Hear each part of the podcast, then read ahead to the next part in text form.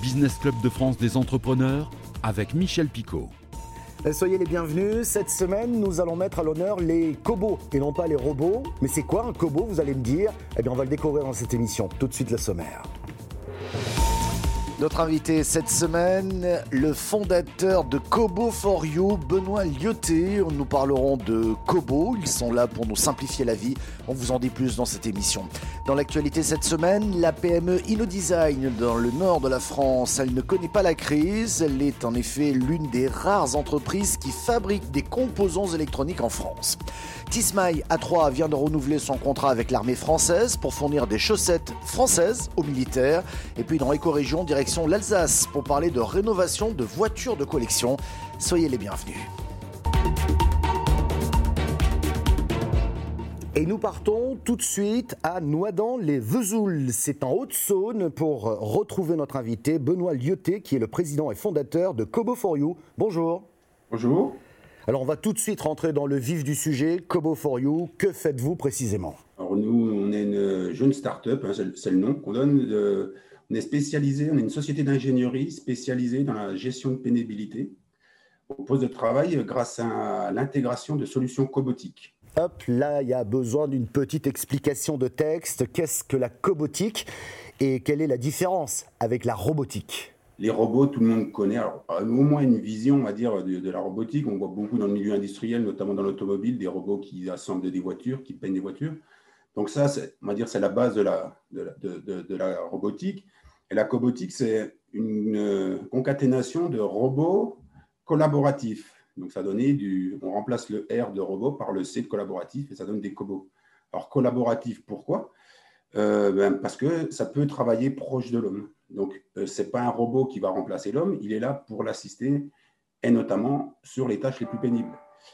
Et aujourd'hui, je dirais, il y, a, trois gammes dans la partie cobotique. Il y a du cobot industriel qu'on voit, il y a des exosquelettes qui fait partie de la cobotique, et aussi une autre technologie, c'est des navettes collaboratives. Des, on peut imaginer, c'est une sorte de navette qui vous suit comme un petit chien pour éviter tout ce qui est les efforts de, de port et de char.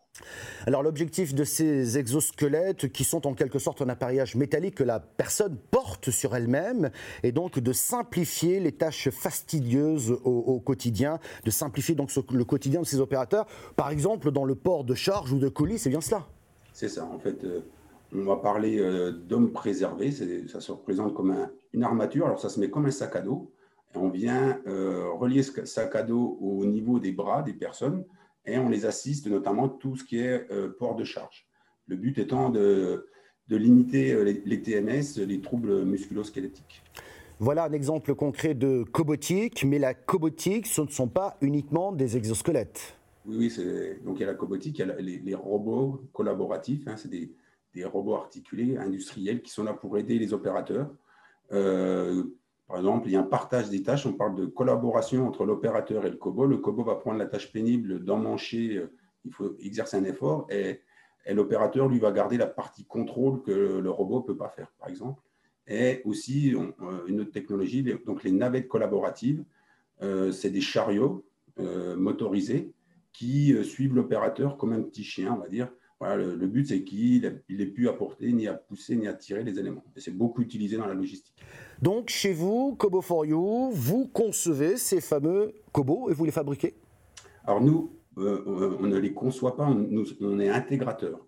C'est-à-dire qu'on accompagne euh, nos clients à l'intégration de ces solutions-là, qui sont des nouvelles technologies, et qui peuvent euh, parfois faire peur, notamment aux opérateurs qui nous voient arriver avec ce matériel high-tech et qui peut avoir un frein. Donc, on les accompagne dedans et on les adapte à la problématique de nos clients. Donc, on se sert de ce qu'il y a sur le marché et on vient, via notre bureau d'études mécaniques et automatisme, euh, faire euh, de la customisation euh, à la demande par rapport aux problématiques de nos clients. petite question naïve, un exosquelette s'adapte à toutes les personnes ou il s'adapte à la morphologie d'une personne en particulier? Alors c'est une très bonne question, hein, c'est pas une question naïve. Alors c'est, il y a des tailles, comme les chaussures, on va dire, hein, voilà, donc plutôt comme les habits. Il y a des tailles S, des tailles M, des tailles L. Donc, euh, on, a des gammes dans lesquelles ah, euh, donc on vient, en fonction de, la morphologie des opérateurs, euh, sélectionner ce type de le, format de l'exosquelette. Et ensuite, dans ces tailles-là, c'est réglable, c'est ajustable. Parce que même si vous avez une taille L, peut-être il y a une personne qui a le bassin un peu plus euh, étroit que l'autre, les épaules un peu plus larges. Dans cette gamme, l'exosquelette est adaptable. Benoît Lyoté, vous restez avec nous depuis Noidans, les Vesoul, en Haute-Saône. On se retrouve juste après l'actu des PME. Direction Croix, dans le nord de la France, pour découvrir la PME InnoDesign qui fabrique des composants électroniques. Elle ne connaît pas la crise. Les commandes face à la pénurie mondiale de semi-conducteurs ont fortement progressé. Cette PME démontre ainsi qu'il est possible de fabriquer en France ces précieux composants électroniques que l'on trouve un peu partout dans nos appareils aujourd'hui. Leurs prix sont effectivement 10% plus chers que les produits fabriqués en Asie, mais il n'y a plus de transport pour les clients, sachant que le transport maritime a fait x5 ces La PME envisage l'année prochaine d'investir 5 millions d'euros dans son outil de production et de doubler de taille d'ici 2023. À Troyes, la société T-Smile vient de renouveler son contrat avec l'armée française pour 4 ans. La PME spécialisée dans la fabrication de chaussettes en marque blanche propose déjà ses chaussettes aux postiers via la marque Armor Luxe, un contrat qui dure encore 3 ans. Et il y a un autre contrat, celui avec la gendarmerie de 2 ans via la marque Paul Boyer. Enfin, T-Smile a lancé ses propres chaussettes sous sa propre marque, la chaussette française. Des chaussettes haut de gamme qui représentent aujourd'hui 15% de son chiffre d'affaires. Une cinquantaine de salariés dans l'usine produisent près de 3 millions de chaussettes par an, soit une toutes les 4 minutes. Et nous retournons à Noidans-les-Vesoul, département Haute-Saône, pour retrouver notre invité Benoît Lyoté, qui est le président de Kobo for You, spécialiste notamment des exosquelettes, ces machines qui permettent de faciliter le travail quotidien des salariés qui ont des tâches pénibles. Et cela permet aussi d'éviter les troubles musculaires. Mais n'allez pas croire qu'un exosquelette transforme une personne avec des super pouvoirs en surhumain. Version, je ne sais pas si vous vous souvenez, mais les jeunes peut-être pas, version l'homme qui valait 3 milliards. Je ne sais pas si vous vous souvenez. Non, ce n'est pas ça. Concrètement, euh, Benoît Lyoté, cette solution, euh, admettons, je porte tous les jours des kilos et plusieurs fois par jour des colis de, 2 kilos avec un exosquelette. Ce colis eh devient moins lourd pour moi Oui, en fait, c'est ça. Donc, la première chose qu'on fait, alors, euh, on n'en est pas forcément conscient, on soulage notamment le mouvement des bras. même si vous n'avez rien au, au, niveau des bras, vous faites que de les monter et les descendre, musculairement, vous travaillez. Donc la première chose qu'on va éliminer avec l'exosquelette, c'est le poids des bras. Ça peut représenter déjà 2-3 kilos en fonction de la morphologie des personnes, voire plus. Et ensuite, après, ben, on vient éliminer une partie de, l'élément. Mais je dirais, si, vous avez un poids de 2 kilos, vos bras sont plus lourds même que le poids de 2 kilos. Donc, si vous euh, il y a une assistance, il y a différents niveaux d'assistance. On peut aller euh, jusqu'à 6 euh, kilos à 7 kilos par bras d'assistance. Donc, cumulé, on est entre 12 et 14 kilos. Donc, vous avez un ressenti. Si vous, euh, si vous portez quelque chose de 2 kg, eh bien, avec l'assistance, le poids des bras plus ces 2 kg, vous avez l'impression d'avoir rien à voir euh, au niveau des bras. Alors, vos clients sont pour l'essentiel des, gérants d'entrepôts et de, et de, logistique. Il reste un point important, c'est l'acceptation par l'homme de s'équiper d'un exosquelette. J'imagine qu'il faut y aller très progressivement, non? Oui, c'est très très compliqué. Voilà. Donc, il y a un facteur humain très important. On parle de collaboration entre la machine, que ce soit un exosquelette ou un cobo, euh, vous allez expliquer, vous allez travailler avec une machine. Donc, la partie humaine, c'est vraiment très, c'est un des facteurs clés sur lesquels on insiste beaucoup quand on vient faire les premières démonstrations. On insiste que les opérateurs soient là. Donc, voilà, il y a toute une démarche, je dirais, euh, humaine, psychologique à faire euh, pour pouvoir que l'intégration d'une telle solution soit une réussite à la fin pour l'entreprise. Pour terminer, on assiste à un boom des livraisons de colis, donc de la logistique, et cela devrait se développer encore plus. C'est un énorme marché pour vous qui se présente là? Oui, alors le marché de l'exosquelette euh, annoncé, on doit être euh, le marché mondial aux alentours de 2 milliards aujourd'hui. Ils, annoncent pour 2030 30 milliards d'euros de marché euh, d'exosquelette pour 2030. Donc c'est énorme. Et, et aujourd'hui, le bien-être au travail est de plus en plus demandé, que ce soit par les opérateurs et les dirigeants. Donc forcément, euh, c'est quelque chose qui est en plein bout, mais comme je vous disais, la pénibilité, elle est partout. Hein. Même, où on n'imagine pas. Euh, voilà, on travaille dans une cuisine, dans les cuisines, des cuisines centrales, euh, voilà, où on manipule beaucoup. On va travailler avec des gens, voilà, des PME qui font de la rénovation de machines. Voilà, dès que vous avez quelque chose de pénible, donc on prend soin ce qu'on explique aujourd'hui aussi, si on travaille sur la pénibilité, un poste pénible, n'est pas productif.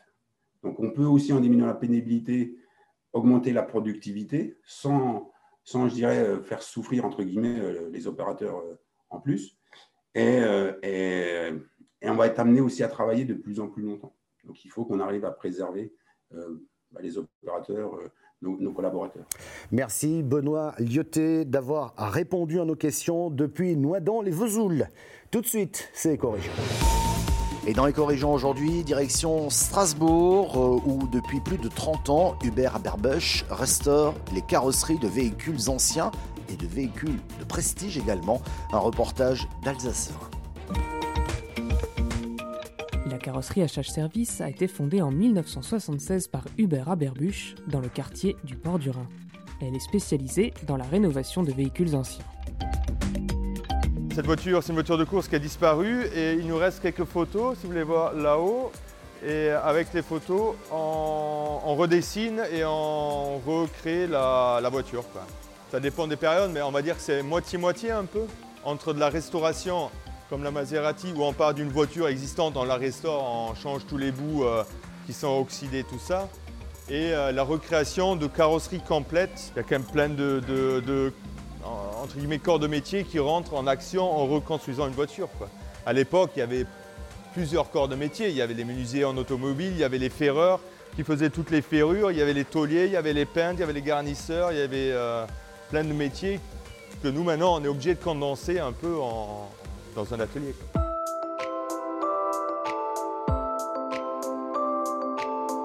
L'entreprise, elle est labellisée euh, entreprise du patrimoine vivant depuis 2017.